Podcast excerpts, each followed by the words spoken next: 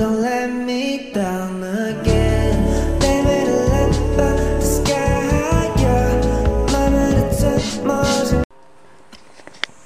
Hi everyone, I'm Joe Chen and this is my podcast. Today we are going to talk about schooling and learning. What is schooling? Schooling is how we design the environment for both teachers and students to help them learn and teach happily in the school.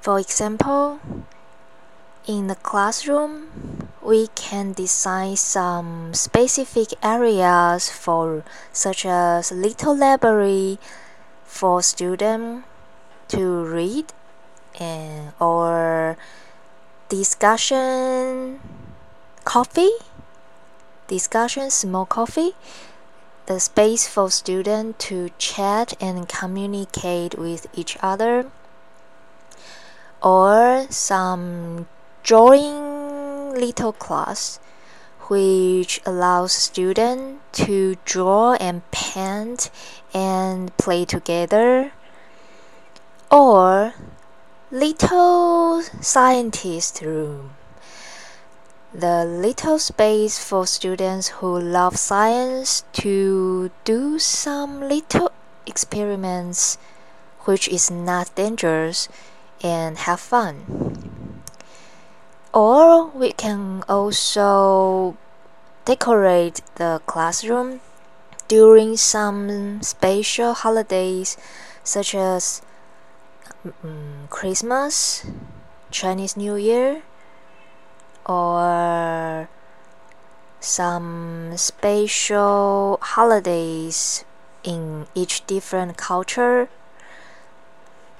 Or we can uh, take some plants to decorate our classroom to make it looks green and vivid also uh, students can take care of the plants by themselves and learn how to take care of other creatures.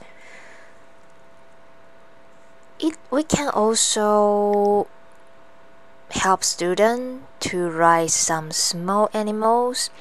However personally i don't think this is a best way to teach students about sympathy or caring about environment and animals.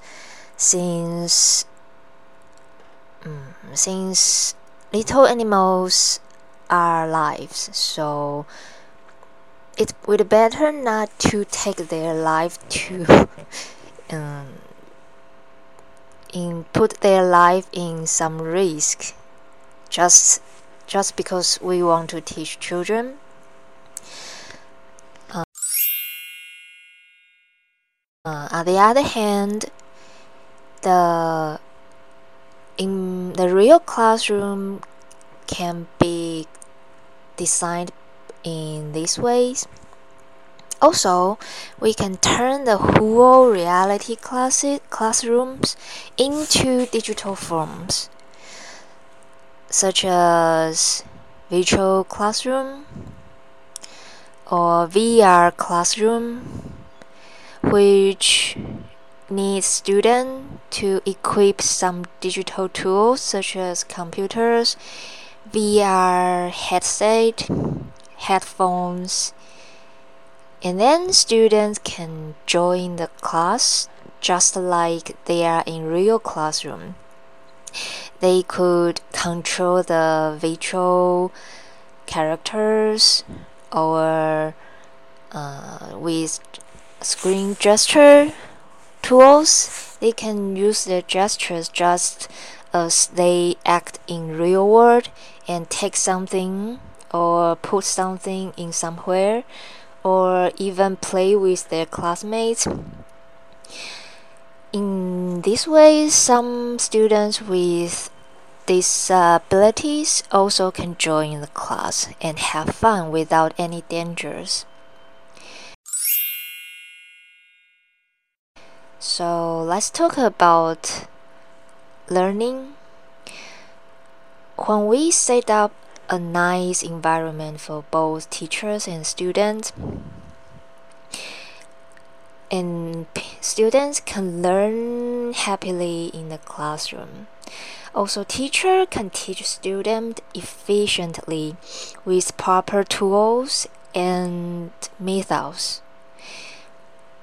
In nowadays, nowadays, uh, also because of the pandemic, the pandemic forced us to move to digital online education. Mm, so there are a lot of teachers need to fit the environment environment now, which is a nice thing. Personally, I think, uh, yeah, personally, I think this could be a wonderful thing, wonderful um, changes, since um, in real classrooms, yes, uh, maybe there are um, some different connections between teachers and students, also between students. However, it there are a lot of advantages for digital uh, online education because we can observe that when we teach in real classroom, students got boring, got bored often, and there could be bullying between students, even between teachers and students, um, which is not a um, not a good thing.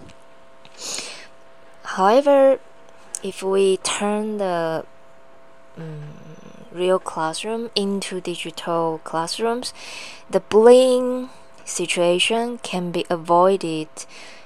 Uh, not we can uh, maybe cannot be avoided all the bullying situation, but at least we can avoid most of the bullying situation.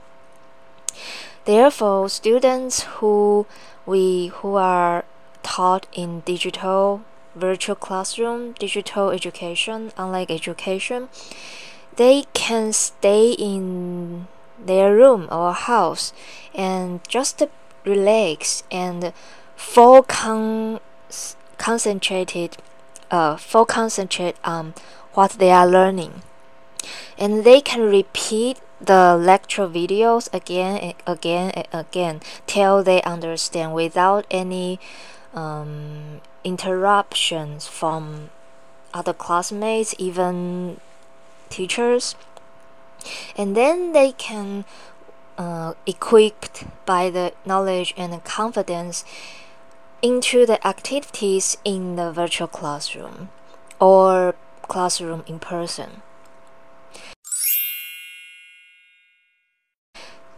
Mm, in conclusion, Personally, I think the future of schooling and learning could be online, digital, virtual, with high technology such as VR headset, headphone, uh, even some technology that we can't imagine now which can break the, the limitation between time and space, which is wonderful that students from all from places uh, from all around the world can just connect with each other without some um, over disruption such as bullying. And we can the student can and the teacher can uh, together uh, maybe between teacher and students students and students can just have fun together and uh, jump out and just just um, collaborate together without some um, some issues about um, the relationship between each other or some um, yeah the things we have to deal with when we connect per connect each other in person. I, uh, I know on the other hand some people worried about online education because they think online education lack the connection between people and people. However just in my opinion i thought with internet the connection can be broad and better and stronger and much more creative. So, the future of schooling and learning will be bright and full of happiness. Thank you for your listening and see you next time. Bye bye don't let me down again.